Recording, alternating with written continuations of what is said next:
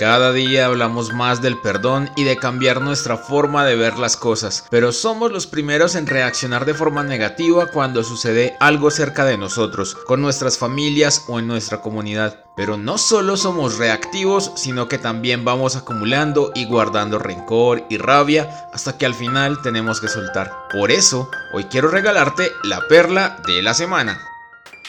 Debo confesar que cada una de las perlas de esta semana me han gustado mucho y que si bien todas han salido desde lo más profundo de mi corazón, estas creo que fueron un poco más allá y crearon el preámbulo perfecto para esta perla de la semana, que confío que les guste tanto como las que ya compartí. Por cierto, muchas gracias a todos por los mensajes que me han enviado. Siempre es agradable escuchar lo que Dios está haciendo en sus vidas. Al final, todo esto es por Él y para Él. Pero bueno, este mensaje estará basado en Romanos 8, que fue escrita por Pablo con la intención de explicar por qué somos salvos gracias a la palabra de Jesús. Básicamente, esto resume las cinco perlas de esta semana. En diferentes momentos sucede que nos sentimos decididos y comprometidos con una decisión, a llevar a cabo una acción en particular y completamente seguros de haber tomado una decisión de vida. Pero en un abrir y cerrar de ojos todo cambia, porque reaccionamos de una forma diferente a lo que habíamos inicialmente decidido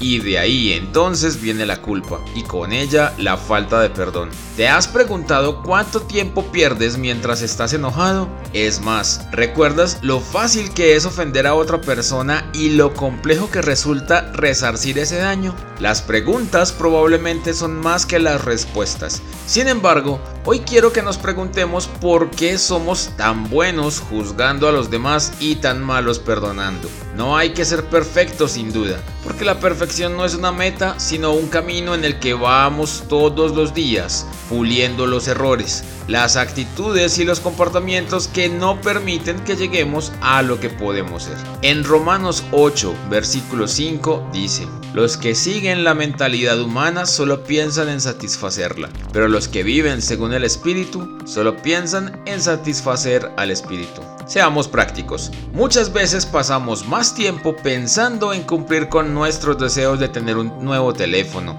la chaqueta que nos gustó, los tenis que están de moda, y poco tiempo sacamos para revisar cómo nos estamos comportando como personas, como hijos, como miembros de la sociedad, y pues mucho menos pensamos en qué es lo que estamos haciendo por ayudar a construir esa sociedad que tanto decimos que merecemos. Hay mucho más que solo calmar un deseo. Somos seres demasiado inteligentes y Dios se esforzó mucho creándonos como para que solo nos preocupemos por cosas mínimas. Estamos llamados a más no para esperar la transformación, sino para ayudar a generarla. En los versículos 14 y 15 dice, el espíritu que ustedes han recibido ahora no los convierte en esclavos llenos de temor. Al contrario, el espíritu que han recibido los hace hijos. Por el espíritu podemos gritar, querido Padre. Todos sabemos que somos hijos de Dios y como hijos nuestro Padre siempre quiere darnos lo mejor.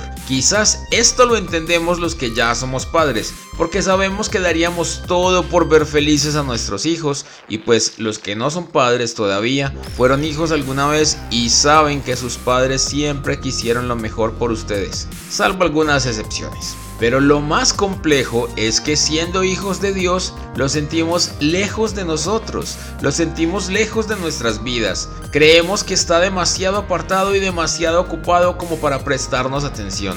Y la verdad, no hay nada más lejos de lo real que eso, porque siempre está a nuestro lado, siempre está pendiente de nosotros y siempre viene en nuestra ayuda cuando lo necesitamos, especialmente cuando estamos cargados y llenos de ira de rabia y de enojo, porque son sentimientos que no solo no son buenos, sino que tampoco provocan cosas buenas. La rabia, el enojo, la ira, la falta de perdón han matado más gente en la vida que las guerras mundiales se convierten en semillas de enfermedades terribles que como el cáncer llegan a nuestra vida solo porque estamos cargados, amargados, furiosos con nosotros o con los otros. Sentimos que estuviésemos arrastrando un pesado camión atado a nuestra espalda, pero nos negamos a soltarlo. Jesús Vino a la tierra a darlo todo por nosotros, por nuestra salvación. Siendo todopoderoso, decidió tomar nuestra misma condición y dio lo más importante, su propia vida, para que todos nuestros pecados, los que se habían cometido,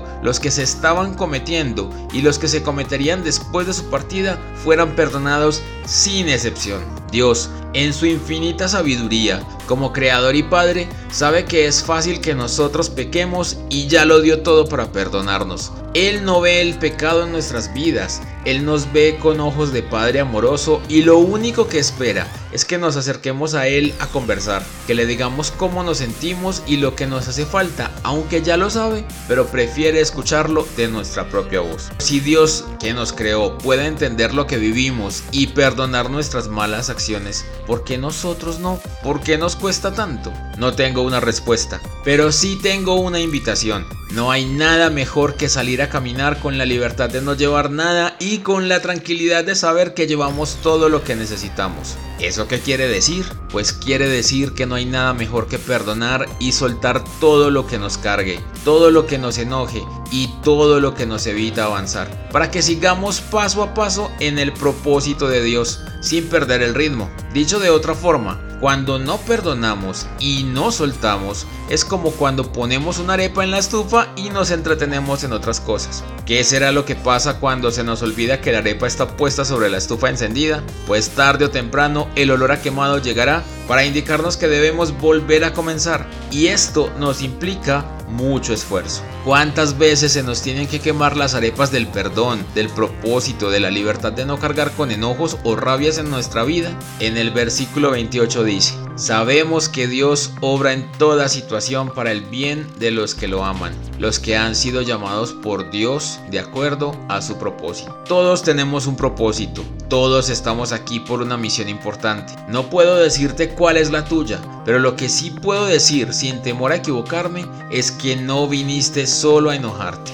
a vivir lleno de rabia y a cargar con la culpa de las acciones de los demás. Hoy te invito a que te acerques a Dios como tu mejor amigo, como tu confidente, como tu papito amado y le cuentes por qué estás enojado, qué es lo que te cargó y que le digas de verdad que no quieres cargar nada de eso por más tiempo, que te ayude con eso que no te deja avanzar. Dios ya sabe cada cosa en tu vida, pero no es lo mismo que el padre se entere de las necesidades de su hijo a que sea su propio hijo el que venga a conversar con él y a decirle cómo se siente y lo que necesita. ¿O a ti qué te parece? Hoy quiero invitarte a que te liberes de esa pesada carga y te concentres en lo que realmente importa, amar a los demás, sonreír y darlo todo por quienes nos rodean. Parece simple, pero necesitamos un buen tiempo y toda la concentración para lograrlo. ¿Lo hacemos juntos? Gracias amigos. Gracias de corazón a todos ustedes por acompañarme en esta perla.